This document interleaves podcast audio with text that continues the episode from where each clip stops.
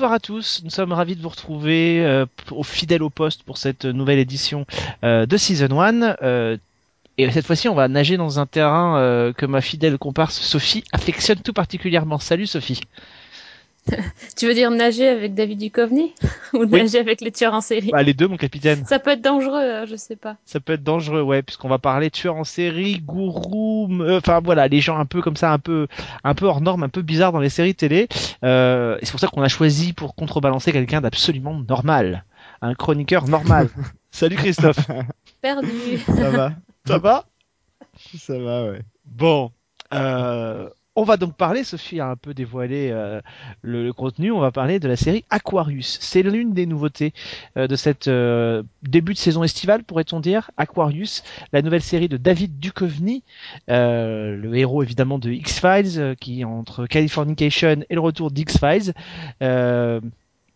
n'aura peut-être pas autant l'occasion de pleurer dans l'Aquarius qu'il ne l'a en lisant le scénario de X-Files, mais en tout cas, euh, on va s'intéresser justement à, cette série, nouveauté, euh, première série de network euh, à être diffusée évidemment à l'antenne et puis aussi en, en diffusion intégrale sur le site de NBC. On va parler de tout ça et on parlera des tueurs en série et euh, plus largement des, des- de ces gens un peu prestigieux, ces gourous, enfin bref, tous ceux qu'on retrouve dans les séries depuis quelques années. Mais auparavant, Sophie, euh, est-ce que tu peux nous pitcher Aquarius? Ça me permettra comme ça d'essayer de comprendre ce qu'ils ont voulu raconter dans cette série.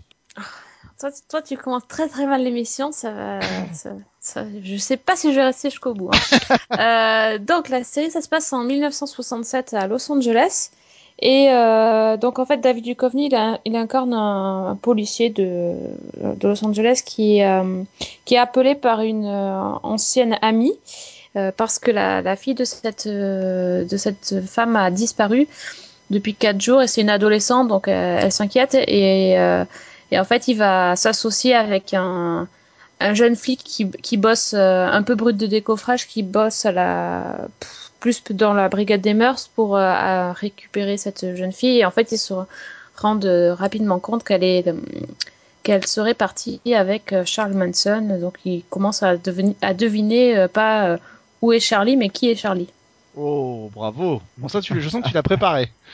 Oui. Même pas. Même Même pas pas. J'en ai préparé une autre, mais elle est tellement mauvaise que j'ai pas osé. Si, si, faut la faire, faut la faire. Vas-y, D'accord. vas-y.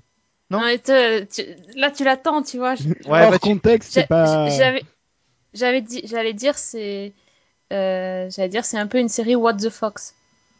Ah ouais, effectivement. Ouais, ouais. C'est mieux quand je prépare pas en fait, hein, non? C'est Ouais. mieux quand tu prépares pas. Non mais c'est bien, écoute, Ouais. euh, en même temps j'ai fait plus pourri que ça, donc euh, tu sais, tu nous fais même pas peur en même temps. Euh, il faut quand même préciser que dans cette série, on est en 1967, on est juste deux ans avant euh, les meurtres euh, perpétrés par euh, Charles Manson entre guillemets et sa famille, les, meurtres de La Bianca et euh, Sharon Tate, justement la femme de Roman Polanski, qui ont été massacrés en 1969 par Charles Manson. Ça avait fait un, grand bruit à l'époque et c'est vrai que l'image et la présence de Charles Manson a beaucoup pesé sur sur la, société américaine et ces influences on les ressent encore encore jusqu'à jusqu'à aujourd'hui. Ce sera justement de, ce- propos-là. On va d'abord parler de la série, on parlera en fin de, discussion euh, du mode de diffusion de cette série. Euh, mais auparavant, je voudrais savoir voilà ce que vous vous en avez pensé. Euh, alors c'est compliqué parce que je l'ai dit. Les 13 épisodes sont disponibles déjà sur le site de NBC, ils commencent déjà à apparaître un peu partout sur sur le web. On va vraiment se focaliser sur les premiers parce que notamment sur le pilote, ça nous permettra de, de voilà de donner ou pas d'ailleurs envie aux gens d'aller découvrir Aquarius, une série dont on entend beaucoup parler depuis très longtemps. Christophe, euh, qu'as-tu pensé de ce pilote? Ah, alors, euh, bah écoute, moi j'ai bien aimé euh, Aquarius. J'ai bien aimé la façon dont ils avaient traité la fin des années 60, euh, qui est la grande période en plus de libération, tout ça. Et euh, bah, j'ai trouvé que, alors certes, c'est un rythme. On sent qu'ils ont voulu euh, refaire un peu l'expérience Hannibal, c'est-à-dire euh, du, du, un peu du, du quality TV, enfin en tout cas qu'ils essayent, on en parlera. Euh, et du coup, c'est un petit peu lent, ça prend son temps, etc. Mais globalement, j'ai passé un bon moment devant le pilote. Et euh, je voulais juste préciser que pour ceux qui, euh, d'une manière ou d'une autre, accèdent directement euh, au site euh, américain et notamment le site de NBC, pendant quelques semaines, tous les épisodes de la saison sont dispo euh, sur le sur le site. Oui, oui, c'est ce que je viens de dire. Non, mais j'avais pas entendu. Non, mais il pardon. dort, il- il dort déjà. Oh, mon pauvre Christophe, ça y est, t'es déjà enveloppé par euh, le somnifère Aquarius. Bon, pardon. Alors, je dis des grosses bêtises. Bon, euh, en tout cas, tous les épisodes sont disponibles. Que euh, j'ai trouvé la série plutôt pas mal écrite. Que euh, c'est une série euh, de d'un monsieur qui s'appelle John McNamara, quand même, faut le dire, euh, qui est de derrière pas mal de choses. Alors, il y a plein de trucs pas très intéressants, mais notamment, il a quand même euh, été derrière Jericho, qui était une série que j'aimais bien. Et de, il vient de Profit quand même. Il Ouais. était, euh, il était euh, producteur sur euh, Profit série dont on a parlé. Ah non, on n'a peut-être pas encore diffusé l'épisode. Là, je dis encore des bêtises. Euh, donc, Ouais, euh, donc on série dont vous entendrez parler. Voilà, dont vous entendrez plus, on parler. sait plus où on dans- en. On sait plus là parce qu'on l'a enregistré avant. Euh, donc voilà. Donc Et surtout, euh, il a moi, travaillé, il a travaillé sur Prime Suspect qui débarque sur France 2 euh, à l'heure où on enregistre cette émission, donc à partir du lundi 1er juin. Oui, donc le- c'est ça. En fait, ce que je voulais dire, c'est que le type a plutôt un CV pas trop trop pourri euh, à la base. Et moi, franchement, j'ai j'ai bien marché dans Aquarius. J'ai vu que le pilote au moment où on enregistre, mais je vais regarder euh, la saison complète, ça c'est certain. Sophie, hormis le fait qu'il y a David Duchovny, qu'est-ce que tu as pensé d'Aquarius? Ah, tu veux dire, hormis le fait que la première scène où on voit David Duchovny, il est torse nu? Voilà, c'est Oui, ça. pardon. Tout à fait. Non, non, non. Alors, les hormones mises à part, euh, ouais, alors j'ai trouvé bien, euh, je suis assez de l'avis de Christophe, j'ai trouvé bien. Je suis, euh, pff, je suis un poil déçue parce que. Enfin, non, je suis, en fait, je suis pas déçue parce que je savais que ça serait pas génialissime. J'aurais aimé que ça soit génial et que je sois comme une merci balle. quand et même. que- voilà. Mais c'est, j'ai trouvé bien. Enfin, c'est chiant. Non, j'ai pas trouvé chiant. Oh, vous êtes gentil. Je me suis Mais j'ai pas, mais j'ai pas trouvé euh, ça super bien. C'est-à-dire, euh, j'ai regardé l'épisode, euh, moi j'ai pas trouvé chiant. J'ai, voilà, j'ai, j'ai un peu de mal à identifier certains personnages. Je trouve un peu brouillon sur certains trucs, mais bon, c'est ok, bon. Et par contre, j'avais pas super envie de me jeter sur le deuxième épisode. Là, par contre, je vais regarder, évidemment, euh, je vais regarder les 13, ça c'est sûr. hein. Mais euh, c'est c'est pas, même- pas un truc, t'as. Bah, c'est quand même problématique, c'est-à-dire que je trouve que, euh, alors effectivement, je, je vais rejoindre ce que Christophe a dit, c'est-à-dire que la reconstitution de l'Amérique des années 60 euh, est plutôt intéressante. Euh, de toute façon, on espère, parce qu'il y a je sais pas combien, 25 morceaux de musique qui, qui sont dans, rien que dans Ouais, le premier épisode. Donc on a beaucoup Mhm. fustigé la, la CW qui matraquait en termes musical ou MTV. Mais enfin là, c'est quand même too much. Alors un coup de bol, les morceaux sont très bien, euh, mais quand même, il y en a beaucoup. Donc, mais la reconstitution de l'atmosphère. Alors, en plus de ça, quand on voit le, le trailer de la saison entière, on, on, on sent qu'on va, nous- on va nous mélanger un peu tout. Enfin, qu'on va avoir à la fois donc l'histoire de Charles Manson, mais qu'on va aussi, j'imagine, avoir la guerre du Vietnam, on va avoir les Black Panthers, qu'on va avoir un peu tout ça. Et du coup, moi, j'ai l'impression de voir un espèce de brouillon. Et en fait, le problème que j'ai avec ce pilote, c'est que je sais pas ce qu'ils veulent me raconter.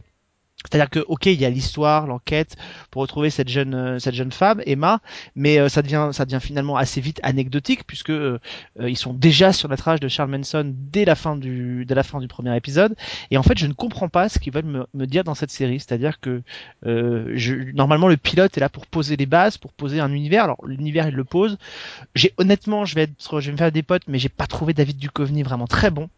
Euh, dans son rôle et j'avais fustigé un peu quand on avait parlé de, de The Fall j'avais fustigé un peu Gillian Anderson en disant qu'elle faisait du, du Scully dans, dans The Fall ou dans Hannibal, et je trouve que là, j'ai l'impression de voir juste David Duchovny qui fait Fox Mulder euh, légèrement passé sous acide, donc euh, où il, il fait tout ce qu'il peut pour essayer de se de sortir de cette image-là, euh, même s'il y a eu Californication qui est passé entre les deux, finalement on revoit le costume, alors, je sais pas si c'est le costume qui fait ça, enfin je sais pas.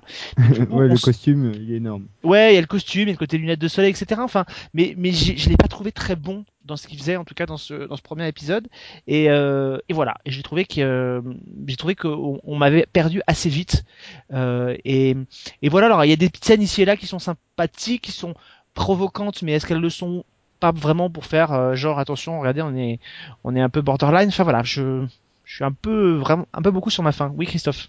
Pour, pour répondre à ce que tu dis, et, et, et- et t'as, t'as, rel- t'as- t'as quand même raison, c'est que on sent bien que l'angle de départ quand ils ont écrit ce truc, c'est de raconter l'histoire de Charles Manson, mais évidemment, comme déjà on sait tous comment ça finit, et en plus on sait qu'en gros c'est un salaud, donc on peut pas trop en faire un héros. En tout cas, c'est pas comme un personnage fictif comme Hannibal justement où là on peut se permettre plein de trucs parce qu'il n'existe pas. Là, c'est un type qui existe, hein, qui est, il est encore vivant d'ailleurs, je crois. hein, il est en tôle et encore vivant. Autant je sache. Euh, et, et, et, et du coup, euh, moi j'ai l'impression qu'au départ le personnage de Duchovny c'est presque un personnage un peu secondaire, mais d'un seul coup quand tu mets Da- David Duchovny et pas un, un inconnu quelconque ou un pas très connu quelconque dans ce rôle-là, ben ça ça déséquilibre un petit peu le truc. Là je suis assez d'accord avec toi, il y a un petit problème d'équilibre dans ce pilote quand même, mais après faut voir à l'échelle de la saison. Sophie? Ouais, non, c'est vrai. Et en fait, le truc, c'est que tu sais pas si c'est une série sur Charles Manson, sur une série sur un flic qui recherche Charles Manson. En fait, c'est euh, présenté comme la série de David Duchovny. Alors, le panneau, c'est quand même énorme, quand tu commences à mettre euh, David Duchovny dans... euh, Enfin, David Duchovny in... Non, mais t'es là, c'est quoi ce truc. Ça se fait plus, ça. Enfin, tu vois, ça fait... Et, en même temps, on te dit c'est la série sur Charles Manson, mais... Et le mec qui fait Charles Manson, il a pas du tout de charisme en plus. Enfin, je vois pas comment il peut être. Ou, ou alors il va se révéler, mais Alors, là pour l'instant, on, on te dit que c'est un super gourou, euh, laisse tomber quoi. Accessoirement, quand on voit Charles Manson, euh, euh, même parce qu'il y a eu beaucoup de vidéos, notamment dans la période après les meurtres, au moment des procès, puis les nombreux procès en appel qu'il a pu faire, quand on voit Charles Manson, même quand on voit le vrai Charles Manson, on a du mal à s'imaginer comment ce petit type tout petit finalement et pas très très beau a pu avoir une telle emprise sur les gens. Donc je crois que là pour le coup il faut pas trop euh, faut pas trop se focaliser là-dessus. Mais ce qui est ce qui est compliqué c'est qu'effectivement comme tu le dis euh, on a surtout en tête Charles Manson et l'affaire Sharon Tate euh, où on se souvient que des mots en lettres de sang sur les murs avaient été enfin mis sur les, murs de la maison de Sharon Tate euh, quand elle avait été assassinée etc donc ça avait fait beaucoup de bruit à l'époque. Mais c'est vrai qu'on connaît pas bien les- les coulisses et l'avant de ce qui s'est passé. Par exemple euh, a priori Charles Manson aurait cherché à se venger euh, du patron de la maison de disques. Qui lui avait refusé euh, d'enregistrer un disque. Euh, qu'on voit on découvre un peu le Charles Manson musicien euh, dans, dans, dans la série. Euh, et, et apparemment la maison de disques dans laquelle il aurait pu signer il y avait Sharon Tate qui était liée. Donc voilà donc ce serait tout ça ce serait une histoire de ce serait une histoire de vengeance. Moi je vais vous je vais être très honnête avec vous je suis un peu gêné je suis un peu gêné de voir Charles Manson dans cette position là pas parce que le personnage n'a pas des choses à raconter mais je crois que euh, en même temps c'est quelqu'un je l'ai dit qui a une qui a une présence et qui a une et qui a une aura qui est importante quand même. Euh, on se rappelle quand même que Marilyn Manson euh, a pris son nom euh, en référence, pas en hommage, mais en référence à Charles Manson. Donc c'est pour dire quand même que la présence de ce type a été euh, a été euh, a été importante dans la culture américaine. Moi je suis un peu gêné qu'on le mette et qu'on le mette surtout en tant que personnage parce qu'à la limite, si on avait simplement focalisé sur le personnage de Duchovny qui traque euh, Charles Tu le Manson, trouves jamais, tu veux dire, qu'on le voit pas en fait? Ouais, qu'on le voit pas, en tout cas qu'il soit pas placé en position de, de héros. Mm. C'est-à-dire que moi, ce qui me gêne, c'est qu'on puisse à un moment donné se dire, on va peut-être réactiver quelque chose. Alors, euh, pas évidemment dans les proportions que ça pourrait avoir, mais on va réactiver quelque chose. Et moi, ça, ça me gêne un peu parce que finalement, Charles Manson, il est positionné en tant que personnage principal, donc en tant que héros au terme personnage principal. Et ça me gêne un tout petit peu. Voilà. Surtout Ouais, qu'il est parce qu'en fait, Mais il a encore des tu vois- adeptes, tu penses?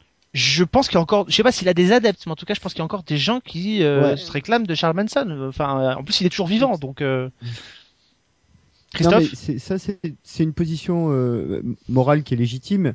Mais en fait, moi, j'ai quand même l'impression que le, le personnage central, finalement, de ce qu'on voit dans le pilote, c'est ni Charles Manson, ni même le flic de Duchovny, c'est plutôt comment un groupe de gens a pu être fasciné par cette espèce de gourou euh, et essayer de le voir d'un point de vue le plus neutre, enfin entre guillemets le plus neutre possible, d'où la présence de, de Charles Manson comme un personnage et pas justement comme un méchant qu'on attend, euh, enfin un espèce de méchant qu'on voit jamais et qu'on attend euh, au bout du truc. Et, et, euh, et, et c'est ça qui, qui moi m'a bien bien attiré dans la série, c'est que justement t'as un espèce, tu sens que le mec qui a écrit ça, il a été fasciné par cette histoire et qu'il essaye non pas de raconter euh, l'histoire de Charles Manson euh, et qu'il en fait pas du tout un héros. Enfin, en tout cas, moi je l'ai pas perçu comme ça, mais en revanche, qu'il essaye de comprendre comment il y a des gens qui ont pu être fascinés par ce type et qui ont pu aller jusqu'à l'extrême euh, pour le pour le suivre, quoi.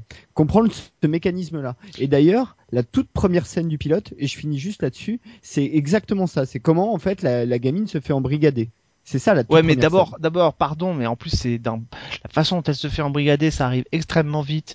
Il y a aucune subtilité, aucune. euh, Enfin, on a l'impression, 40 minutes. Hein. on a l'impression, oui, mais on a l'impression de voir une conne finie qui finit dans les bras de Charles Manson. Alors je pense que c'est beaucoup plus complexe que ça. Euh, moi, ce qui me gêne aussi, c'est que, pardon, mais si c'était pas David Duchovny, le personnage principal du flic, il est assez euh, fade. Euh, il a aucune, euh, il a aucune espèce d'épaisseur. Et, et le problème, c'est que du coup, le, le personnage de Manson attire un peu l'attention. Et notamment grâce à, à plusieurs scènes euh, la scène où il parle avec la fille et puis surtout la scène finale dans le parking où Mm. là d'un seul coup la scène est assez euh, choc est assez forte et du coup il prend une épaisseur beaucoup plus importante. Et à côté le personnage de, de Duchovny moi je trouve qu'il cabotine un peu beaucoup euh, par moment et du coup il a pas beaucoup d'enveloppe alors ça va certainement se développer au fil des épisodes mais euh, c'est un peu compliqué. J'ai peur que le, le personnage de Manson qui lui est un personnage réel finisse par euh, finissent par un peu focaliser l'attention. Je ne sais pas s'il y avait vraiment une utilité pour tout dire d'aller chercher Manson pour en faire un truc qui a priori Bah, n'est pas une histoire vraie.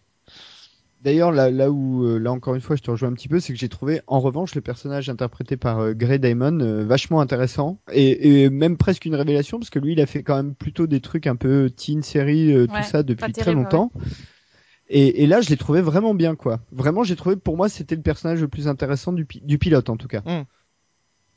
Oui, parce que côté, euh, franchement, euh, enfin, c'est on va pas se, euh, on a, on a envie de parler de Duchovny parce qu'effectivement, c'était son, son retour entre guillemets dans une série après la fin de, de Californication, mais, mais honnêtement, ce qu'on voit dans ce pilote, c'est, c'est fade. Il se passe pas grand chose. Enfin, je, je, je, je suis assez, euh, je suis un peu déçu en fait parce qu'on lui a donné à faire et, et je crois que ça ne, ça ne se démarque pas assez d'un rôle de d'un rôle de de, de, de Mulder et, et je crois qu'il n'y avait Ouais, pas ils, besoin ont fait un, ils ont fait un mix entre Mulder et Hank Moody. euh, ouais un petit peu que il est un peu plus trash quand même ça, que, que Mulder, quoi. Mulder, un il- petit peu plus trash quand mais même. en fait c'est le euh, c'est le Mulder des épisodes décalés un peu enfin voilà de, de C'est marrant parce que du coup tu vas avoir euh, tu vas avoir Duchovny et Gillian Anderson en même temps sur la même chaîne mais pas dans la même série et à la suite Et pas sur la Fox. et pas sur la. Fox. Et ils seront à la suite l'un et l'autre euh, voilà Ça, c'est bon quand même. C'est pas mal. Et, et d'ailleurs là-dessus petite anecdote marrante c'est que David Duchovny a, a- a fait un film sur un tueur en série quand même et ça peut peut-être d'ailleurs ouvrir le débat euh, C'est- qui c'est- arrive. c'était avec Juliette Lewis non?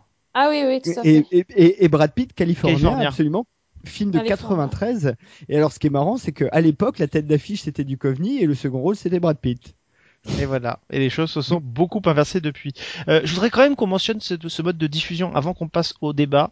Euh, ce mode de diffusion qui est nouveau pour un network, qui est que les 13 épisodes sont disponibles dès le premier jour en ligne. Euh, pour l'instant, c'était réservé aux chaînes du câble qui ont tenté l'aventure pour embrayer le pas chez Netflix. On voit qu'en France, Canal Plus le fait beaucoup. OCS, par exemple, lance euh, euh, où on est enregistre cette émission le 1er juin la nouvelle saison de In America tous les lundis soirs et diffusera sur OCS Go les 10 épisodes de la saison euh, directement en, en- en téléchargement, mais c'est la première fois qu'un network, donc une chaîne gratuite, le fait. Qu'est-ce que vous en pensez? Bonne ou mauvaise idée? Sophie? Euh, J'ai l'impression qu'ils ont vendu ça en disant cette série, on vous autorise à faire du binge-watching dessus. Alors, euh, est-ce que ça veut dire qu'elle est peu intéressante et donc du coup on peut aller vite et s'enfiler les épisodes ou alors qu'elle est tellement addictive qu'on va pas pouvoir s'arrêter. Euh, enfin pour moi c'est un coup marketing qui, qui fait survendre la série. Je pense pas que ça soit utile d'avoir tous les épisodes à la fois. En tout cas moi euh, j'avais les 13 si je voulais à disposition et je les ai même pas euh, pris quoi. Et, et au-delà de ça, qu'un network et qu'au-delà de ça, qu'un network le fasse, qu'est-ce que ça t'inspire? Rien de que particulier c'est- ou... c'est une tentative désespérée de, de montrer qu'eux aussi peuvent faire du Netflix mais je, je, je comprends pas vraiment l'intérêt moi. Christophe? Eh ben moi je crois qu'au contraire c'est plutôt intelligent parce que euh, il me semble en tout cas que le, mode de diffusion de Netflix, pas forcément du binge watching, mais que c'est le, téléspectateur qui choisit à quel moment il regarde et dans quelle quantité d'une certaine manière. C'est un peu le mode d'avenir et que euh, du coup les, les networks eux aussi sont en train de réfléchir à un modèle qui leur permettrait de, de proposer la même chose, sachant que là d'évidence c'est pas rentable pour eux parce qu'évidemment il n'y a pas la pub. Bah, euh, Oui, mais là, là, c'est uniquement euh, sur le site internet ou en VOD, si j'ai bien compris.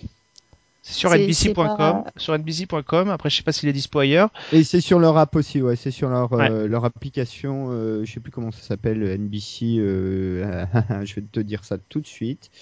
Euh, bah c'est euh, la, la mobile, la- la- l'application mobile de NBC. Oui, bah c'est comme pour du Netflix finalement. C'est du, on regarde en Exactement. ligne, on regarde en ligne. Exactement. Euh, bon, on- l'idée n'est évidemment pas de refaire le débat sur euh, la diffusion de Netflix euh, qui aurait soi-disant révolutionné. Je, je rappelle juste que quand on avait des DVD chez soi, c'est déjà ce qu'on faisait, hein, de choisir soi-même son mode de diffusion. Euh, quand on enregistre les épisodes semaine après semaine, c'est aussi ce qu'on fait. On peut choisir son mode de diffusion. Euh, moi, je pense que c'est une, euh, notamment pour les networks, c'est une très mauvaise idée. Euh, c'est une très mauvaise idée parce que effectivement, tu l'as dit, d'abord l'aspect publicitaire euh, échappe totalement à, ce mode de diffusion là, mais surtout euh, l'existence même des networks est mue par l'idée du rendez-vous. Euh, si demain les networks se mettent à, à diffuser selon, alors il faudra qu'ils inventent un autre modèle. Peut-être le trouveront-ils, mais euh, je crois qu'ils ont, à mon avis, à ré- réattirer les gens vers les networks euh, et vers la télévision des networks en proposant une mode de diffusion qui consiste à dire euh, affranchissez-vous totalement de la diffusion. Je pense que c'est c'est un peu suicidaire de leur part et je crois pas que ce soit le mode Ouais, de t'as diffusion. un petit côté old school quand même. Oui, j'ai un petit côté, j'ai un petit côté old school totalement, mais je pense que le tout ce qui a fait le, le- la, la façon dont les networks se sont développés depuis 60 ans, euh, c'est la, la notion de rendez-vous. Euh, c'est cette notion de rendez-vous là euh, qui était peut-être moins palpable sur les, les- le, le câble, puisque de toute façon sur le câble les séries avaient tendance à être produites euh, d'un bloc et puis diffusées après semaine après semaine, donc la narration pouvait s'y prêter, euh, mais la, la diffusion et la narration euh, et la production des séries du, du, du network c'est en flux tendu. Donc euh, ne, ne pas préserver cette notion de rendez-vous, c'est, je pense que c'est un peu dangereux.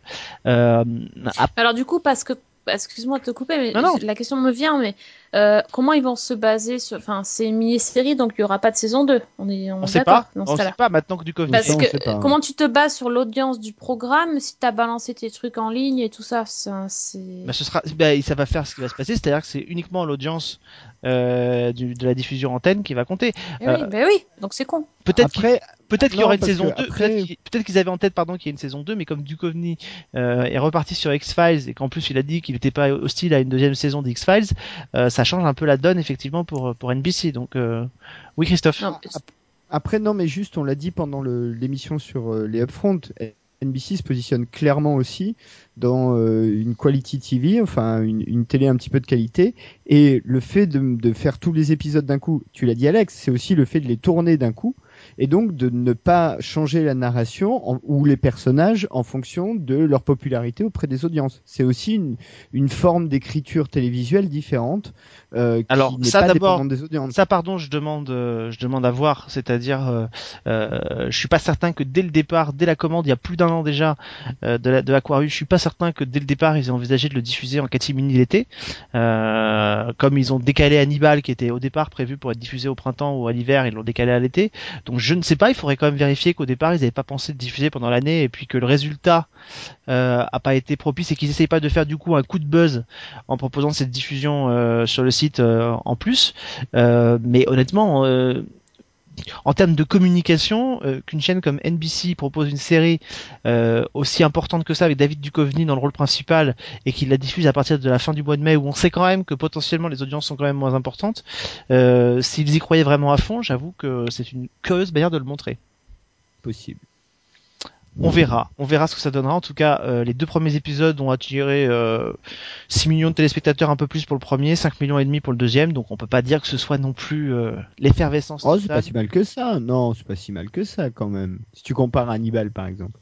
Oui, mais enfin, tout, tout est bien comparé aux, aux audiences d'Hannibal. Moi, c'est une série que je trouve absolument remarquable. Enfin, ils ont fait 2 millions et demi de téléspectateurs en saison 2. On va pas non plus, euh, tu vois, c'est pas, C'est ça. c'est pas le Pérou, quoi. Donc, euh, et on va voir combien ils vont faire là, puisque la, la série va reprendre bientôt. Eh ben, justement, puisqu'on parle d'Hannibal et qu'on parle de ces tueurs en série, euh, avant d'élargir sur les tueurs en J'ai série, fait la transition magnifique. Ouais, mais c'est beau, c'est beau, c'est beau. Il y a une espèce de symbiose tous ensemble. On est comme Oui, une famille, ça, comme ça. une grande famille. Euh, Une avant qu'on, avant qu'on parle de ces tueurs en série plus largement, euh, je voudrais qu'on on, on se focalise plutôt sur les personnages qui sont assez proches de Manson, parce qu'il y en a eu quelques-uns euh, à la télévision américaine euh, ces dernières, euh, ces dernières années. La dernière en date s'est arrêtée et vient d'être annulée, c'est The Following avec Oui. euh, Jim Carroll. Joe, Joe, Carroll, Carroll, pardon. Joe Joe Carroll. Jim euh, Carrey, Joe Carroll. Ouais, c'est ça. Euh, et puis il y avait eu le, le personnage aussi de, de Robert Knepper dans Cult, euh, diffusé sur la CW il y a deux ans. Euh, euh, le gourou, l'homme un peu magnétique qui dirige les foules. euh, il y en a eu quelques-uns, il y en a pas eu beaucoup non plus. Est-ce que c'est un personnage intéressant d'un point de vue euh, d'un point de vue sériel? De point de vue image, Ah. ça peut être assez sympa parce que quand, quand on voit le, la plupart des gourous, elles- ils sont toujours entourés de leur harem. Il y a toujours des espèces de scènes d'orgie et de. Donc oui, effectivement, je, je vois bien des séries du câble euh, s'essayer au truc. et Ils aiment bien ce genre de choses. D'ailleurs, t'as as vu dans le, dans le premier épisode d'Aquarius? Exactement. Ah, voilà. Bon, après, ouais, après, il y en a pas tant que ça non plus. Je, moi, j'en vois pas d'autres que les deux que t'as cités là. Je suis en train de réfléchir, j'en vois pas d'autres. Euh, donc, en, personnage un peu central de série, intéressant, on s'entend. Ah, j'avoue que euh, j'avoue que je mettrais forcément bien dedans, même s'il est assez différent, le l'un des personnages de la série Les 4400 quand même. Oui, non, mais alors oui, dans ce cas-là, effectivement. Ah bah oui, ben, et, ce sont des gourous. Et, euh, et j'ai envie de dire, même plus récemment, euh, t'as, dans The Messenger, t'en, as un qui est, qui est, euh, comment dire, qui est prêcheur télévisuel euh, à la base. Donc Hmm. euh, c'est un peu le, le- c'est un peu le même concept, quoi. Oh là là, Euh, ici, The Messenger, il ose. Et oui, j'ose. De toute façon, elle est annulée, on La série aux trois Voilà. épisodes. on espère surtout qu'il y a aucun Non, il y en a sept. Ah, On est- pardon, On espère surtout qu'il n'y a aucun évangéliste qui nous écoute parce qu'ils seront ravis d'entendre quelqu'un les... comparer les téléévangélistes aux gourous des sectes. Euh... C'est ça Ah bah, honnêtement, pour moi, je fais pas beaucoup de euh. différence. hein. Non, non, mais c'est intéressant. C'est intéressant. Mais ouais, ouais, c'est, bah, c'est, euh, ça fait partie de ces personnages qui sont forcément charismatiques et du coup, moi, je trouve forcément toujours un peu décevant. D'ailleurs, euh, dans Orphan Black aussi, il y en a un. D'ailleurs, je suis en train de penser euh, qui essaye de, de reproduire euh, un des clones, un espèce Dans de la mormon saison qui. 3, alors. dans une- Non? Bah, dans pas l'actuelle, celle de Ah mais oui, oui, dernière. oui, si, si, si, si, exact. J'avais oublié. il ouais, il tient, flippant, il- ouais, il, il- voilà, qui kidnappe l'Ukrainienne et euh, qui essaye de, Ouais. de la faire se reproduire. Et, et d'ailleurs, Et dans True Blood, mec on doit pas en qui- être loin non plus. Hein. Dans une des saisons, je crois la saison 2, Ouais, Les Enfants ça, de la Lumière, mais, ou je sais euh, quoi. hein. il me Ah oui, le truc des mec- vampires. là. Ouais, ouais. Non, non, mais il y en a. Mais, mais je trouve que c'est toujours un peu décevant. C'est-à-dire que forcément, l'acteur est jamais à la hauteur euh, du personnage qu'il est censé être. Même Joe Carroll, qui est sans doute. Ah, je sais pas, il est pas mal, Joe Carroll, je trouve. Il est pas mal, Joe Carroll. C'est c'est franchement sans doute celui qu'on a eu de mieux. Mais malgré tout. Euh, ah, c'est Marc-Antoine en même temps. Euh, mais malgré tout, euh, je le trouve. Moi, je comprends pas. Si tu veux, j'arrive pas à me mettre dans la peau du mec qui va être complètement fasciné par ce gourou. J'y arrive pas. Pas assez en tout cas. La, même proje- de la manière, projection a du mal à se faire. Alors Joe Carroll, en plus, c'est vrai Ouais. que c'est c'est particulier parce que c'est un hybride entre nos deux sujets. C'est-à-dire c'est l'hybride entre le gourou de secte et le, le tueur en série qui est assez fan et que les gens attendent dehors. Donc euh, euh, lui va, il va nous permettre de faire le, le pan euh, euh, et la bascule vers notre deuxième euh, la deuxième thématique qui est plutôt les, les tueurs en série euh, qui ont beaucoup de place encore aujourd'hui à la télévision. Euh, mais c'est vrai qu'il y avait le personnage de Knepper dans dans, dans Cult euh, qui lui mettait en scène ça. C'était assez fascinant quand même. Hein. Il était assez fascinant en tout cas dans la série et je trouve qu'il du coup je pense Oui, qu'il y avait mais la, série était tellement absurde que moi, c'est pas moi, pour moi, ça passait pas du tout, quoi. arrêtez Ouais, Ça après, tenait tellement pas de debout, ce était- truc. Arrêtez, t'as cité Messengers, je citerai Cult, hein, et comme ça il y a Non, un partout peux- la balle au peux, centre. euh, Moi j'ai adoré Cult, ça m'a bien deux fait séries de- deux séries de- Non, mais euh, je sais pas, peut-être avec euh, des gâteaux de l'espace, ça peut être marrant, mais euh, moi, je t'avoue que Cult, j'ai trouvé ça absurde. Ah non, mais quand la, quand la série se termine quand même sur un type qui retrouve un espèce d'artefact d'une télécommande antique, Oui, moi j'ai trouvé ça. ça, génial. J'ai trouvé ça génial. Mais c'est vrai qu'il y avait, il y avait- je pense que le, le gourou de, de Cult euh, était vraiment d'inspiration très forte de, de Manson. C'est-à-dire que euh, il y avait même un côté dans les dans les flashbacks ou dans, dans la période euh, finalement série, il y avait un côté un peu 68 art avec les fleurs et le le truc qui était assez euh, qui était assez assez patent. Et c'est vrai que le le côté un peu euh, physique de, de, de Knepper s'y prêtait s'y prêtait bien en tout cas dans le côté un petit peu hommage. Donc euh, le personnage en tout cas était assez intéressant. Je suis assez d'accord avec Sophie. Euh, après effectivement la série on, aime- on aime on n'aime pas ce qui a été proposé, En fait, mais c'est vrai que C'était plus l'acteur Oui, qui enfin. était bon dans le rôle de gourou. Et, euh, je pense que tu, tu mixes Ouais. euh, un, un bon rôle de gourou avec cet acteur, t'as- vraiment le truc qui, qui prend quoi. Non, mais là, pardon, hein, je vais troller un peu, mais euh, tu mets un mec avec un couteau euh, habillé comme un mormon euh, dans, dans une ferme aux États-Unis en- entouré de bonasses, euh, ça fait un gourou, quoi. je sais pas si je serais aussi crédible avec un couteau en- entouré de nana. Non, je suis mais pas en sûre. gros, c'est ça, quand même. Ouais, mais bon, je suis pas, je suis attends, c'est pas donné à tout le monde. Hein. Écoute, on fera le, on fera le test à Monte Carlo. J'aime beaucoup, j'aime beaucoup Robert Knepper. hein, Il n'y a pas de problème. Moi, j'aimais bien. Et d'ailleurs, il avait déjà un rôle un peu comme ça dans Heroes. Vous c'est peut-être pas puisque c'est probablement la, plus mauvaise saison, mais c'était c'était déjà, il avait déjà un rôle un peu pareil. Donc euh, j'aime bien le personnage. Hein, c'est pas de la question. Mais là, quand même, franchement, c'était un grand porte-nawak. Et, et, le- et on pourrait citer aussi finalement parce qu'on en est alors lui pour le coup pas très loin le père Justin de, de Carnival euh, qui effectivement essaye euh, de monter. Alors il a, il a le côté un peu démoniaque mais enfin je rappelle qu'on était parti en disant il y en a que deux finalement on n'arrête pas d'en rajouter 25 depuis tout à l'heure. Donc on, on- ce sont quand même pas des tueurs en série à chaque fois hein, même s'ils sont assez ça, barrés. ce sont pas des tueurs en série. Non mais lui c'était euh, le mix parfait entre le père Carras et euh, la fille possédée, les deux de l'exorciste, tu vois, dans le ça. même euh, dans le même personnage. C'est vachement bien, c'est vachement bien pour ça. Euh, alors on a cité un nom qui est Joe Carroll, euh, qui était un peu l'hybride parfait entre nos deux, nos deux thématiques finalement, le gourou et le tueur en série. Euh, ce qui était intéressant finalement, c'est cette fascination euh, qu'on peut avoir pour euh, pour euh, que certaines personnes peuvent avoir pour les tueurs en série. Euh, d'un point de vue d'abord purement scénaristique, et là je me tourne vers Sophie parce que forcément nous en avons une, une grande euh, admiratrice. Euh, Est-ce que le tueur en série est un personnage intéressant d'un point de vue euh, d'un point de vue sériel, d'un point de vue scénaristique? Qu'est-ce qui fait que toi tu c'est des personnages qui te plaisent autant? Ah, mais parce que c'est c'est beaucoup plus amusant. euh, Je commence par amusant, c'est la fille ça. psychopathe. Mais euh, non, mais quand tu regardes, quand tu regardes un cop show euh, basique, euh, genre les experts ou tout ça, c'est quand même vachement plus amusant quand c'est un tueur en série parce que déjà ils sont toujours plus intelligents que la moyenne, donc ils sont toujours plus difficiles à attraper. Donc, ce qui leur vaut euh, des arcs narratifs plus longs, voire sur euh, plusieurs épisodes ou une bonne demi-saison. Donc, tout de suite, tu as des enjeux que t'as pas habituellement dans, les séries cop show avec l'épisode de la semaine, tu vois. Moi, je trouve que rien que pour ça, c'est intéressant. T'as toujours un espèce de duel psychologique qui se joue entre le flic et le, et le serial killer, un espèce de jeu de chat et la, chou- et- chat et la souris qui est, qui est assez, euh, assez pervers et en même temps euh, assez amusant à regarder. Et, euh, et d'autres choses, je trouve aussi que par rapport au- à ce qu'on peut raconter, les, les meurtres sont, sont quand même vachement plus sordides. Et du coup, euh, bah voilà, moi je, ça me plaît bien. Non, mais par exemple, tu vois, euh, des trucs un peu tordus et, ça devient original.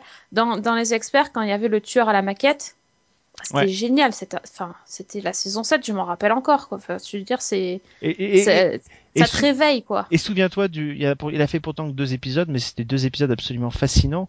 Le tueur en série, euh, alors je sais pas comment il avait baptisé, mais le chasseur, je crois, dans Cold Case, euh, qui se terminait par un face à face avec Lily Ouais. Rush dans sa baraque. Euh, c'était quand même l'un des, l'un des, l'un des moments très très forts de, euh, de, de la saison 2 de Cold Case, si je me souviens bien.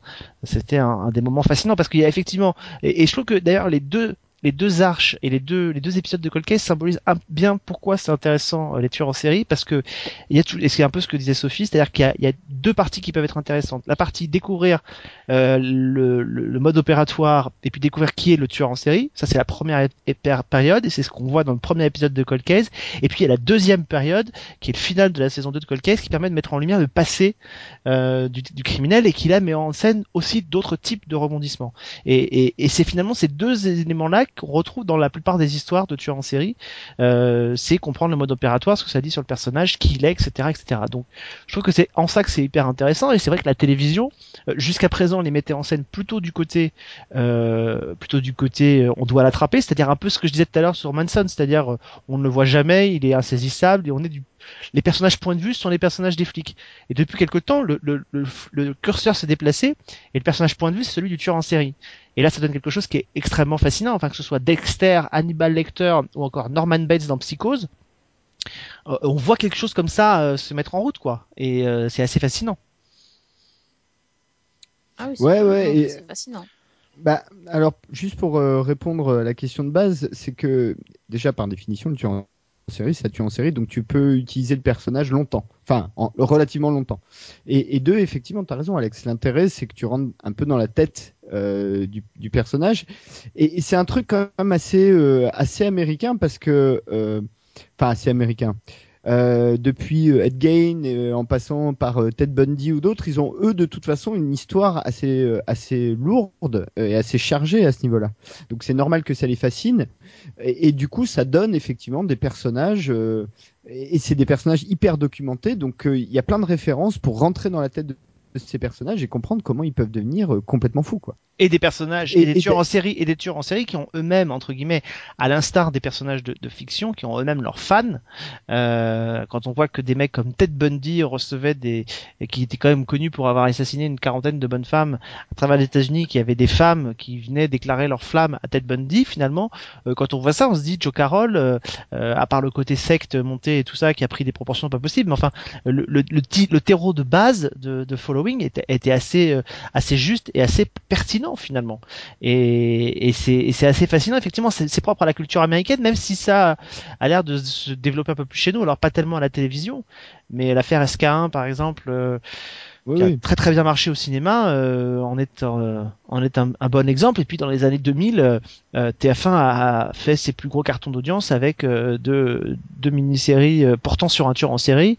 Euh, D'abord Zodiac et puis Dolmen. Mm. Donc on est sur cette, euh, on est quand même sur cette thé- thématique-là.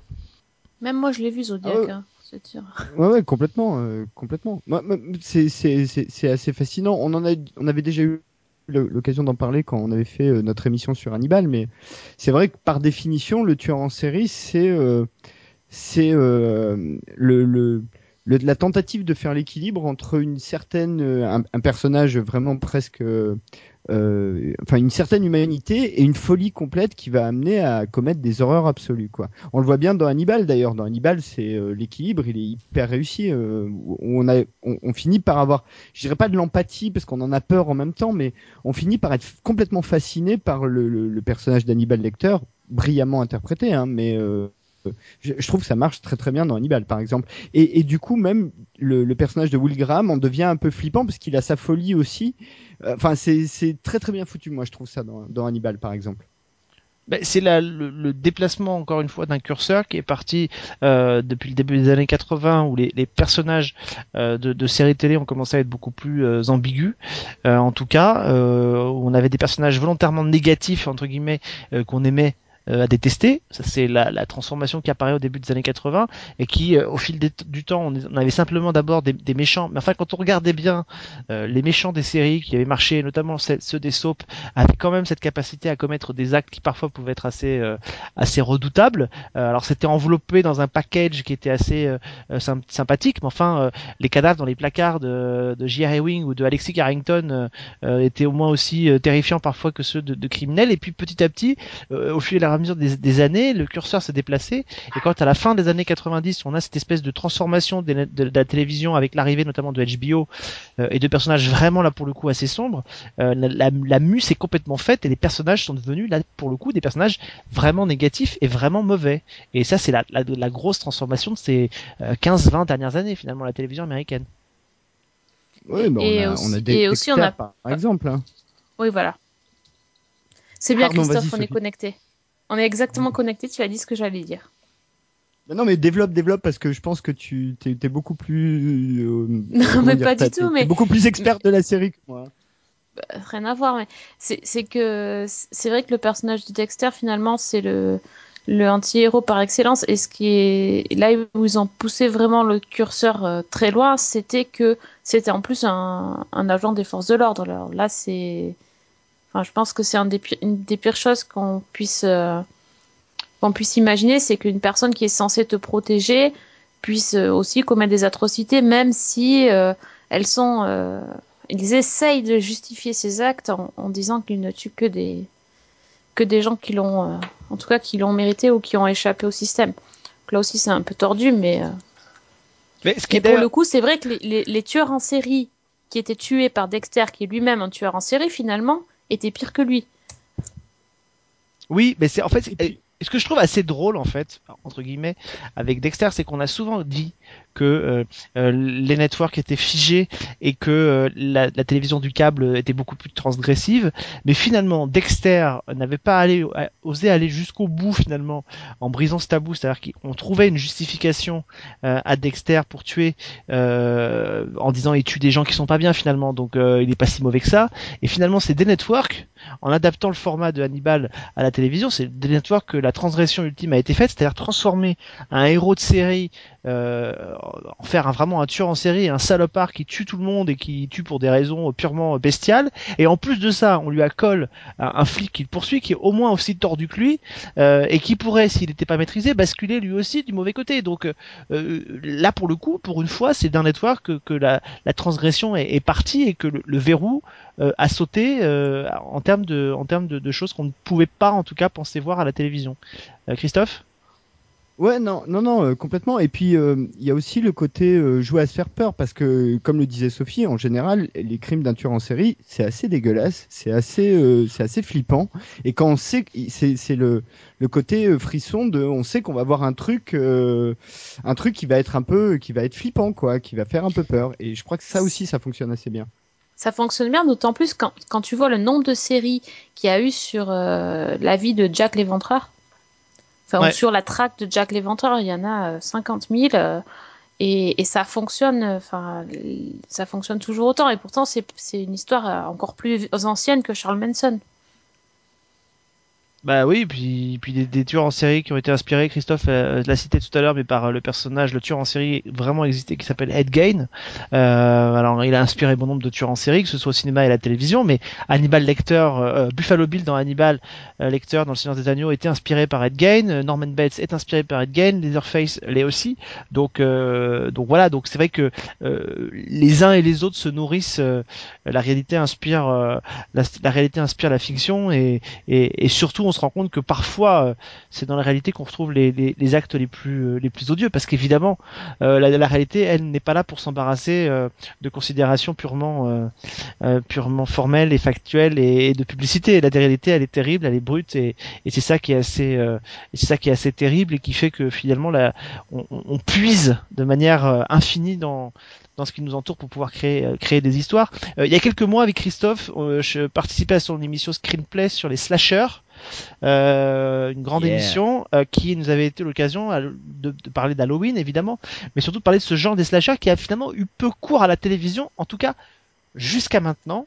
Euh, puisque il y avait ah une... oui je sais où tu vas ben, il y avait une série qui avait été lancée il y a quelques années qui s'appelait Harper Island euh, qui avait pas marché sur CBS euh, mais là coup sur coup finalement à trois mois d'intervalle il y en a deux qui vont arriver d'abord Scream à la fin du mois de juin ce sera sur MTV puis à la rentrée sur la Fox euh, l'une des séries les plus euh, attendues de la chaîne ce sera Scream Queen euh, qui devrait arriver donc avec Léa Michel et et Jamie Lee Curtis notamment est-ce que ces deux séries sont peut-être enfin la, la réussite de ce genre euh, qui aborde là pour le coup les tueurs en série, mais à la télévision, qui était pourtant inconnu jusqu'à présent, en tout cas quasiment inexistant, Christophe? Ah ouais, euh, complètement. Mais il y a aussi, alors dans le cas de, de, de, Scream et même un petit peu de Scream Queen qui est peut-être ce qui se rapproche le plus des slashers dont tu parlais, en tout cas ce qui fait le plus hommage aux slashers dont tu fais, tu, tu, que tu évoquais, euh, c'est qu'il y a aussi un peu de cette espèce de tentative d'amener à la télévision des trucs qui ont été des succès euh, en leur temps, hein, parce que par exemple il y a aussi Evil Dead qui va arriver quand même. Ouais. Alors ça franchement euh, j'aurais pas cru. Euh, et, et, et j'adore Evil Dead, hein, euh, donc adapté des films de Sam Raimi. Euh, donc moi je crois qu'il y a aussi ça, c'est-à-dire dans le cas de Scream, dans le cas de Devil Dead et même un petit peu dans le cas de Scream Queen, là en plus du sujet, on, et je désolé de sortir un peu du débat, mais on essaye aussi de, on fait de la nostalgie quoi.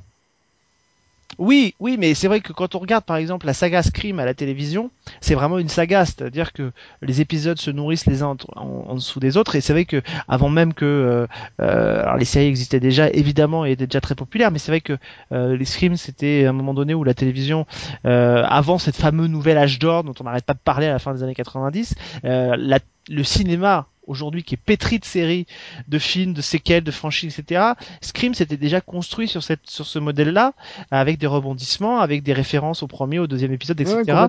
Et le slasher finalement s'y prête bien à la télévision parce qu'en termes de rebondissement, en termes de, de récurrence, etc. Ça, ça fonctionne très bien. Et c'est vrai que j'ai toujours été étonné que le slasher ne trouve pas plus sa place à la télévision. Et, et, et on va voir ce que ça va donner. Si ça se trouve, ça va être totalement raté. Mais alors moi perso, je j'a- j'attends beaucoup euh, de ces deux séries, chacune dans un genre totalement différent. Euh, Scream en parfaite série d'été va, va accompagner euh, avec ses rebondissements tout au long de l'été. Et je et, et j'espère que Scream Queen sera à la hauteur de, des images parce que moi les images m'ont fait totalement triper et délirer euh, en jouant à la Et les deux sont en fait des, des parodies et des trucs comme ça ou y a je crois pas que Scream, je crois pas que Scream soit une parodie. C'est-à-dire que je crois que dans Scream, la volonté c'est d'appliquer à la télévision ce qui a fait le succès de la franchise au cinéma. Et grosso C'est un modo, peu une parodie quand même. Enfin, c'est pas une parodie, mais c'est un peu. euh, non, je crois qu'ils vont vraiment. Enfin, si ça se joue, avec- ça joue avec les codes quand même. Mais oui, mais c'est ça. C'est c'est pour ça que c'est pas une parodie. Mais je pense qu'ils vont en fait au ciné- dans la dans la saga cinématographique, euh, on avait le côté un peu euh, voilà ce qu'il faut faire dans un deuxième film, ce qu'il faut faire dans un remake, etc., etc. Donc les codes du cinéma. Et d'après ce que j'ai, ce qu'on pouvait supposer, s'est révélé juste en tout cas en voyant le trailer, c'est qu'effectivement là on va voir les codes de la télévision euh, mis en, en perspective dans la série. Et je crois que ça, ça va être assez intéressant et assez fun si et je dis bien si, ils ont bien compris quels étaient les codes de la télévision et qu'ils savent bien les mettre en scène. Je crois que c'est pour ça que moi Scream m'intéresse beaucoup.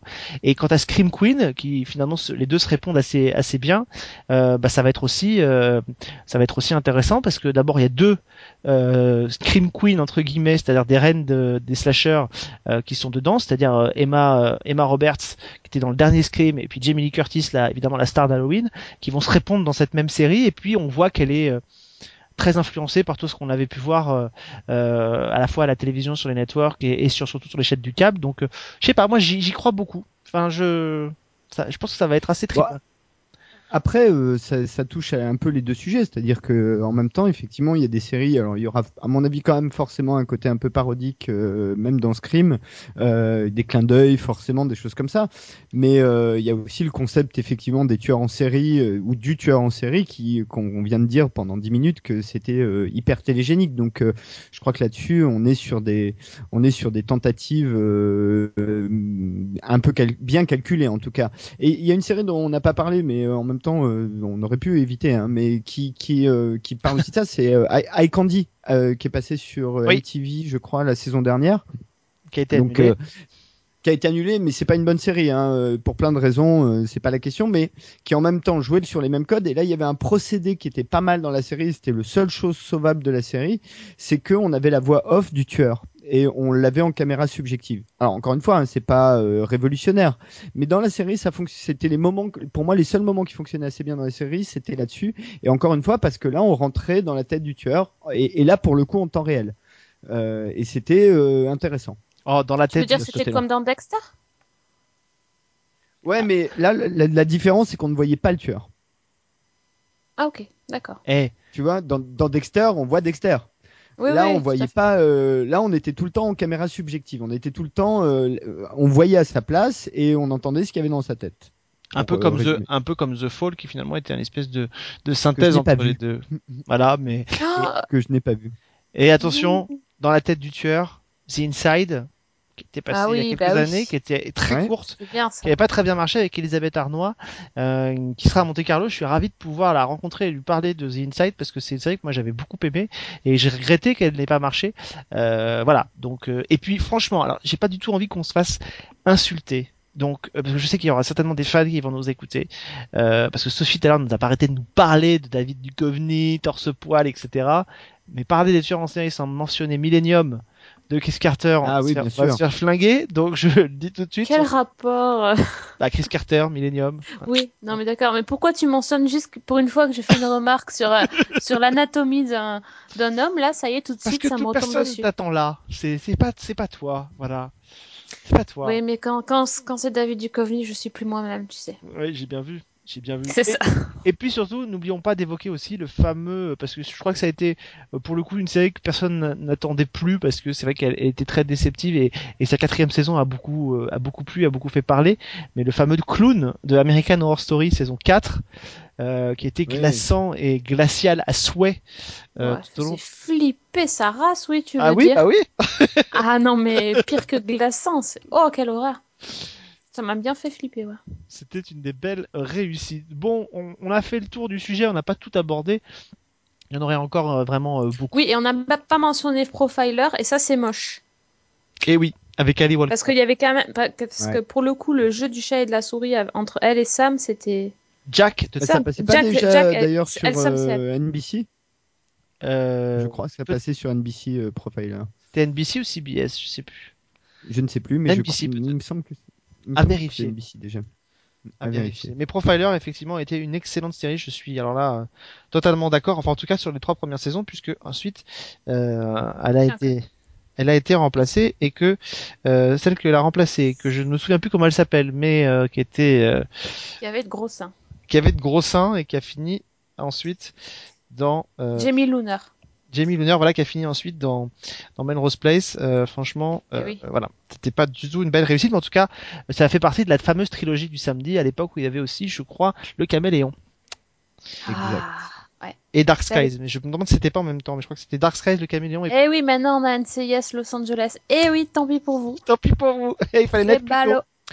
Euh, Voilà. Bon, en tout cas, n'hésitez pas à vous à nous faire euh, part dans vos commentaires euh, des séries qui vous ont influencé en tout cas sur ce sujet, des personnages peut-être euh, qui vous ont euh, qui vous ont marqué. Euh, et puis n'hésitez pas aussi à nous dire si on en a oublié certains parce que je suis sûr qu'on en a oublié. Bien sûr. Donc vous allez pouvoir vous laisser aller dans les commentaires. Je voudrais qu'on termine cette émission comme on le fait d'habitude. Si vous avez une petite chose ou deux à, à conseiller à nos chers auditeurs, euh, comme là on n'aura pas forcément d'émission euh, euh, d'actualité pure pendant les deux prochaines semaines, bah c'est le moment. Je vous laisse, euh, je vous laisse la parole, euh, Sophie. Ah oui, j'ai plein de choses. Euh, on parle pas du final de Shield, hein, parce que c'est un peu trop spoil, mais. Non, non, on parle pas du Shield, on Hein, parle pas de Shield tout non court. Non, non, on parle pas du final de. de... Si, si, j'ai vu, j'ai vu, j'ai vu. T'as vu J'ai tout vu. J'ai vu. Ah bon, D'accord. tiens, on a trouvé les deux qui l'ont vu, c'est bien. On est au moins deux. Et franchement, faut aller jusqu'au bout là. Tenez, tenez, tenez bon, c'est vraiment bon. Euh, ouais, j'ai vu deux choses. Ceci dit, j'ai vu, j'ai vu Avengers 2 au cinéma et ça pourrait me donner presque envie de regarder The Shield, hein, j'ai bien dit presque. Mais, Ah, tu vois mais j'ai vu le film euh, Alors, qui était Ouais. très je trouve fun. que quand même, il faut. On, on peut dire, euh, on peut dire sans spoiler que en revanche, là, il joue l'intégration complète puisque dans la série, t'as un épisode, ça se passe juste avant Avenger, Ouais. et l'épisode d'après, ça se passe juste après, et il t'explique à peine ce qui s'est passé entre les deux. J'ai- une citation qui va certainement vous choquer, mais en fait, il y a quelque temps, j'entendais un humoriste français qui se plaignait des, vous savez, des, des chanteurs français qui font beaucoup de reprises, euh, et qui écrivent pas des nouveaux textes et qui font beaucoup de reprises et qui disait quand on n'a pas de talent, on se greffe sur celui des autres, ça permet de faire croire qu'on en a. Bah voilà, c'est ce que ça m'inspire pour euh, pour Marvel Agents of Shield. Quand on n'a pas de talent pour écrire une série, on se greffe sur le succès. On se greffe sur le succès d'une série du cinéma qui rapporte 450 millions de dollars au box-office, ça aide un peu plus. J'ai rien plus dit. que ça. Pas- tu que peux ça pas t'empêcher. pour le film. Euh, je crois qu'ils sont à 410. Beaucoup euh, Ah non non non, moi j'ai regardé il y a dans la les deux semaines qui ont suivi le film, ils étaient déjà à plus de 700 millions. Hein. Ah, au niveau Ils monde. avaient- Non non. Ah non, non, non, ils sont à 410 la semaine dernière euh, sur les États-Unis. Ah peut-être au niveau monde. Non non pardon, peut-être Au au, niveau monde. Oui oui, mais Ouais. mais par rapport euh, ils, ils sont vraiment pas loin du du enfin c'est un c'est un énorme carton quoi. C'est un énorme carton et c'est très sympathique, donc euh, voilà. Enfin bref, voilà, j'ai pas pu m'en empêcher, je suis désolé, Sophie. Bon, bref, en fait, je voulais parler d'intrusion, mais finalement, j'en parle pas, c'est ça? Ah si, si, si, si, si, si, si. Ah, bah, moi j'ai pas vu. Alors là tu peux y aller.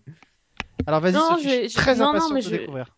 Parce que t'as pas... Ouais, mais écoute, euh, tu m'avais dit que j'allais aimer, tu t'es pas trompé, effectivement. euh, Ah, Euh, déjà, ah. j'ai. Ouais, mais parce que déjà, quand tu commences la série, que tu vois le générique, tu sais déjà que c'est génial, quoi. Enfin, Mm. le générique est fantastique et. Et ouais, c'est. Alors, c'est bien prise de tête. j'ai- Musique de François La musique Champeau. est incroyable. Magnifique. Alors, moi, j'ai vu que les deux premiers parce que je. je T'as pas fini la encore? Bah non, je regarde à la télé.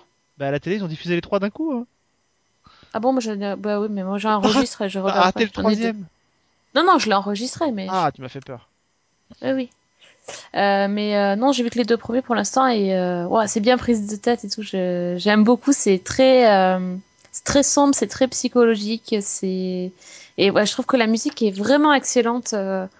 moi, moi qui suis pas grande fan de musique classique, là, ça sert vraiment la série. C'est c'est bien. Jonathan Zakai est génial. Ouais, on se prend. Oui, alors je pense que je, je, quand j'aurai vu l'épisode 3, j'ai pas fini de me prendre la tête parce que déjà là, euh, je commence à me poser plein de questions et à me dire, mais qu'est-ce que c'est? C'est vraiment une histoire barrée et pour le coup, c'est ça change. Hein. Ah, le, le- bah, en fait, ça se résout vraiment dans les dernières minutes de l'épisode, donc euh, de l'épisode 3. Donc, euh, je crois qu'il y a, il y a- enfin, honnêtement, moi qui avais vu les, les trois épisodes à la suite en projo euh, il y a quelque temps au forum des images, honnêtement, quand on termine l'épisode 2, euh, c'est, enfin, je ne sais pas quelles sont les pistes que tu as, mais en principe, moi, quand j'avais vu la fin de l'épisode 2, c'était impossible de deviner euh, ce qui s'est passé et les révélations qu'il y avait à la fin de l'épisode 3. Donc, euh, Non, mais je sais pas. franchement, je suis dans le, dans le brouillard total et en fait, j'aime bien ça. ah ouais, non, mais c'est, Pour une fois, tu sais pas, c'est pas clair, tu sais pas trop où tu vas. On a tellement l'habitude qu'on nous explique tout, qu'on nous montre tout. C'est c'est assez agréable aussi de de réfléchir par soi-même et de et puis d'être Ouais. perdu. Ah ouais, c'est c'est vachement bien. C'est vachement euh, ça, bien. cool. J'aurais aimé qu'il y ait plus de, j'aurais aimé qu'il y ait plus de monde devant la télévision, euh, 500 000 téléspectateurs. Ouais, bah ouais. Euh, mais je pense que en même temps, c'est c'est un sujet qui est pas euh, qui est pas évident euh, parce que euh, c'est c'est une fiction qui est délibérément segmentante par son thématique, par sa thématique, par son style, par tout. Et euh, je crois que du coup, si c'est segmentant, forcément, il y a une audience qui est segmentante. Mais encore une fois, hein, euh, c'est pour euh, surfer sur une conversation que j'avais sur les réseaux sociaux au moment de l'audience.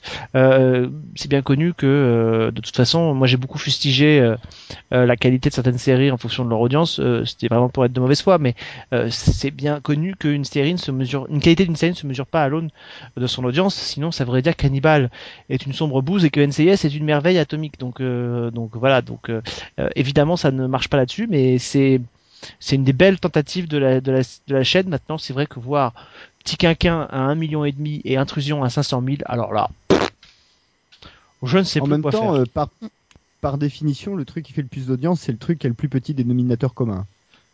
Oui, mais le- Euh, le plus grand, pardon, le plus grand mais Petit Quinquin n'a Non, aucun non, dénominateur commun. Enfin, Bruno Dumont, c'est euh, pour ceux qui connaissent un peu son cinéma, c'est pas le truc le plus grand public euh, qui soit quoi. Donc, euh, donc voilà. Mais enfin bon, en tout cas, euh, Sophie, j'ai hâte que tu me dises. C'est bien. Je crois qu'elle a Ouais, fait exprès de pas voir le troisième, juste pour nous faire patienter. Ah, non, 15 ça, jours. j'ai juste pas eu le temps, mais ça aurait pu, ouais, ça aurait été assez sadique de ma part. Bah, pas tu l'as fait, comme ça on, on devra attendre la prochaine émission, c'est-à-dire dans 15 jours ou C'est 3 ça. semaines pour avoir la suite. Et en tout cas, Christophe, vraiment, toi qui ne l'es pas très série française, je te conseille de la regarder. Je pense Je- Non, mais j'ai suivi un peu les débats, donc euh, du coup, ça m'a donné envie de regarder, pour être honnête. Il n'est pas impossible qu'on fasse une- un coup de pression à Monte Carlo, puisque Fred, euh, notre ami Fred sera avec nous euh, sur place et il a aussi beaucoup aimé, donc euh, tu vas avoir peut-être un petit lavage de cerveau quand nous serons sur place. Peut-être. Peut-être. Autre chose, Sophie? Non, enfin, je vais laisser la parole à Christophe. Je vois qu'on on a déjà pas mal parlé. Je en garde pour la prochaine fois. C'est bien. Christophe? Euh, moi, alors, éventuellement, j'ai euh, un coup de chapeau, un coup de gueule et un aveu. Ah, alors vas-y, c'est l'heure de confession intime. Alors, le coup de chapeau, euh, le coup de chapeau, c'est le final de Flash, qui est très réussi. J'en dirais, non, mais j'en dirai pas plus, hein, je veux pas spoiler, mais le final de la première saison est un, un vrai beau final de série de super-héros. Donc, euh, vraiment chapeau. Je peux juste me greffer Oui. juste là-dessus parce que euh, Christophe euh, a déjà mentionné assez souvent Flash dans cette émission pour en dire du bien. Même dans Screenplay, je crois que tu l'as déjà mentionné plusieurs fois. Ouais, J'adore cette série, donc je la place quand je peux, à chaque fois que je peux. je sais. Et donc du coup, bah du coup, je- voilà, j'ai entrepris de rattraper la saison 1 de Flash que je n'avais pas regardé, mais en tout cas juste pour euh, voir si euh, euh, ce que tu, voilà, mon impression que j'avais dès le début, c'était une série un peu, en- un peu enfantine qui me gonflait, voir si ça se vérifiait ou pas. Donc du coup, je me rattrape. En ce moment, j'ai repris, euh, j'ai repris la diffusion de Flash et euh, et voilà, j'en ai pas encore vu assez pour pouvoir euh, savoir si je change d'avis ou pas, mais euh, mais voilà. Est-ce que, est-ce qu'au moins c'est en progrès? Euh, écoute, euh, non, mais alors par contre, je vais vous raconter une anecdote qui est terrible. C'est que j'avais regardé l'épisode, donc il y a euh, Felicity euh, qui débarque. Euh, Ouais, qui débarque ouais, pour ouais. me retrouver. Et alors le, le matin où je le regarde je regarde l'épisode je sors et ensuite je vais faire des courses et alors je tombe à une caisse avec une fille qui était quasiment un sosie de Felicity. Et là j'avoue que je me suis dit ça vaut le coup d'aller faire ses courses après avoir vu euh, le Flash. Donc voilà. Mais c'est tout. C'était juste une anecdote. Non mais honnêtement c'est assez c'est assez fun. Euh, après, honnêtement, je veux voir comment se met en place l'univers pour euh, pour euh, pour confirmer. Mais voilà, c'est vrai que c'est assez fun et c'est et je comprends ce que tu veux dire en disant que Ah, c'est une vraie série de super héros. Et il se base, euh, si, si je dis pas de conneries parce que je l'ai pas lu en entier, j'ai lu des bouts euh, par-ci par-là. Je crois qu'il se, il base le scénar sur un, un arc euh, super connu de, de, de Flash où voilà où il y a des trucs avec des voyages dans le temps, tout ça. C'est vrai que j'ai très peur quand je vois. C'est vrai que j'ai commencé à avoir très peur quand je vois un gorille arriver dans une cage. Mais bon, euh, voilà. Ouais, mais ça c'est un vrai. Alors là pour le coup, euh, c'est un c'est un vrai personnage de l'univers d'ici hyper important et il l'utilise pas beaucoup hein, dans la série parce que je pense qu'une fois que tu le mets à la télé c'est très ridicule. Mais euh, dans dans l'univers d'ici, euh, Ça ce, passe ce mieux. per- ce- ce personnage-là, non, mais c'est un personnage important. C'est-à-dire que si tu lis les, les comics, c'est vraiment, euh, tu vois pas ça comme un truc ridicule. Mais c'est vrai que quand tu le mets à la télé et que t'as pas lu les comics, c'est un Ça peu. fait un peu plus Georges de la jungle, quoi. Oui, mais euh, on le voit pas beaucoup. Il l'exploite pas beaucoup. En tout cas, je te- pas de problème. Je te, je te confirmerai ça parce que je, voilà, je vais me remettre un peu plus euh, à Flash. Ensuite, euh, Le coup de cœur. gueule, c'est le non, le coup de gueule, c'est le final de The Good Wife. Parce que putain, t'as une scène entre Juliana Margulies et euh, Archie. Panjabi où, elles- où elles sont en incruste, mais what the fuck, qu'est-ce qu'ils foutent là? Franchement, Ils veulent il même Plus les mettre dans la même pièce. Elles veulent pas tourner ensemble, donc Ah non, mais un montage. Ouais. c'est, c'est, elle est terrible cette scène, terrible, terrible, terrible, vraiment. C'est, ça te casse tout le truc. Enfin, c'est affreux. Et, et- et honnêtement, Et là- je, vais faire mon, je vais faire mon, je vais faire mon réac euh, et mon populiste à deux balles. Mais honnêtement, quand on gagne euh, les sommes d'argent qu'on gagne quand on est comédien à la télévision américaine, on ravale un peu sa fierté et on tourne dans une scène Ah ouais. euh, plutôt que de, de faire faire une incrustation merdique euh, euh, qui dessert totalement la série, qui est une des meilleures séries euh, de Network. Et voilà, je trouve que c'est vraiment là pour le coup, c'est assez pitoyable de leur part à toutes les deux. Je- J'ai pas du tout envie de savoir c'est la faute à qui. Euh, c'est juste pitoyable. euh, voilà, c'est. What the fuck? Oui, parce que des comédiens Et, euh, qui pouvaient pas se sentir et qui ont fait semblant de coucher ensemble à la télé, je veux dire, euh, ça existe, euh, ça existe. Et voilà, demander à Non, mais, Shepard et euh, Bruce Willis ce qu'ils en pensent, euh, voilà. Mais non, mais vraiment, je te dis, au pire, il faut, tu fais pas la scène, quoi. Mais Tiens, tu fais pas la scène. Là, ça fait vraiment, euh, ça fait vraiment euh, montage de lycéen. Enfin, c'est affreux, affreux, affreux, affreux. Bref, ça ça m'a énervé. Et l'aveu? Et euh, l'aveu, j'ai vu Supergirl. Oh, c'est pas bien. Et alors j'ai vachement aimé. J'ai vachement aimé, mais elle est pas sur le bon network. À mon avis, ils avaient plus assez de place pour les super-héros sur la CW, mais c'est une série de la CW en fait. Ah, mais moi, je suis. Ah, ça- ouais. Ça a vraiment l'air d'une série de la CW. Rien que le trailer. Non, mais elle est cute, elle. Attends, attends, elle est, elle est, elle est trop Et et il mignonne. y a la fille qui cute. jouait aussi euh, dans Grey's Anatomy, euh, qui est morte dans le- Ouais. l'accident. On doit, on doit pouvoir dire l'accident d'avion là, ça doit être bon là. Mais elle a été, re- elle a été recastée, non? Ou euh, c'est pas elle? Parce qu'ils ont fait un recast depuis. euh, Ah bah ah, moi j'ai vu que le pilote. Donc dans le pilote c'est elle.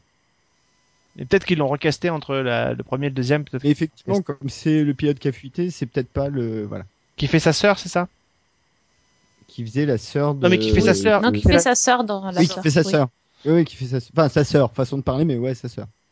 Bon, après, c'est vrai qu'on voit, c'est Ouais. là que, moi, je connais pas bien l'univers d'ici, mais c'est vrai que c'est là qu'on voit les, les similitudes. Ça me fait marrer avec, euh, avec euh, DC qui est, DC ou Marvel qui essayent de se coller les uns aux autres parce que l'organisation qui se met en place dans Supergirl, tu sens, c'est très inspiré du Shield de, de, de Marvel, donc c'est assez marrant. Clairement, c'est même euh, la même chose en fait. C'est même quasiment la même chose, exactement. Autre chose? Non non, bah moi c'est tout. J'ai j'ai- j'ai- j'ai tout dit votre honneur. C'est très bien, euh, vous ne finirez pas au cachot, mon ami. Vous allez survivre pour cette première, euh, cette première tournée. Euh, écoutez, on a déjà pas dit pas mal, pas mal de choses. On va, on va s'arrêter, là. Et puis dans 15 jours, alors pour l'instant, on peut pas trop vous dire. Peut-être une émission, une émission depuis Monte Carlo, en compagnie donc de, toute la team. On sera réunis sur place avec, avec Fred, Christophe et Vivien. Donc peut-être qu'on en profitera pour vous préparer un petit season 1 euh, bilan de Monte Carlo sur place. C'est On pas va pas beaucoup dormir encore. On va encore pas beaucoup dormir, mais bon, euh, euh, pendant pendant une semaine, on sait que, on sait que c'est la règle la règle du jeu. Euh, voilà, et puis on se retrouvera de toute façon avec Sophie dans dans trois semaines euh, pour un nouveau numéro de Season 1. Merci en tout cas à tous euh, de nous avoir euh, suivis. Euh, on se retrouve euh, bientôt. Screenplay qui continuera. Il y a aussi des numéros qui arrivent, notamment un numéro euh, qui va arriver bientôt sur les auteurs des séries, puisque ce sera un space opéra, si je me trompe pas, que tu as fait avec Vivien. Alors ouais ouais, je vais je vais si, si tu permets, j'en dis deux mots parce que les deux ont été enregistrés euh, et ils vont sortir. alors celui-ci sort la semaine prochaine. C'est un une une édition euh, purement SF de de screenplay. Dans celle-là, on parle de euh, Star Trek Voyager, de euh, ça y est, j'oublie Farscape et de Battlestar Galactica. avec euh, Fred, on enregistre une spéciale réalisateur sur euh, Michael Mann. On a enregistré une spéciale réalisateur sur Michael Mann. Très bien. Bon, bah voilà. Donc deux, deux émissions à suivre très bientôt. Euh, bah écoutez, je laisse le mot de la fin euh, à Sophie, comme d'hab. Ah bah oui, mais carrément, et Ah, je- bonne ah, semaine. D'une manière merdique là. hein. Ah, là, t'as pas le choix. Il faut que tu arrives à rebondir là-dessus. hein. Mais non, il n'y a pas de problème. Bonne semaine, bonne série, et euh, voilà, bah, je sais pas. Tiens, je sais plus. La date d'X-Files, allez, balance la date d'X-Files. 24 janvier, sur- je l'ai déjà dit la semaine dernière. Si les gens ne savent Oui, pas, le 12 juin, euh, rendez-vous la saison 3 de Orphan Black. Non, de Orange is the New Black, pardon. Oh purée. Et le Ça 4, y est, on et le est tous 4 juin, ce sera, et le 4 juin, ce sera, Le euh, 5 juin. non, le 4 juin, ce sera Hannibal. Ah, parce que le 5 juin, il y a Sense8. Ouais, mais ça, euh, Oui, c'est ça, bah si. Bah, bah, moi, depuis que j'ai entendu toutes les critiques de tout le monde, j'ai plus du tout envie de voir Sense8. hein. Tous ceux qui l'ont vu ont déjà dit que c'était mm, nul, pas possible. Donc j'ai un peu peur. Mais bon. Fort heureusement, euh, je, je me ferai mon propre avis. Oui, mais on compte sur toi. Je ne lis même pas ce que les gens disent, j'attends aussi parce que. En trois jours, il aura. Ça m'énerve, ceux qui l'ont déjà vu, ça m'énerve. Donc, Bon. je, pas- je préfère pas lire. Tu nous refais un petit bonne semaine, bonne série? Bonne semaine et bonne série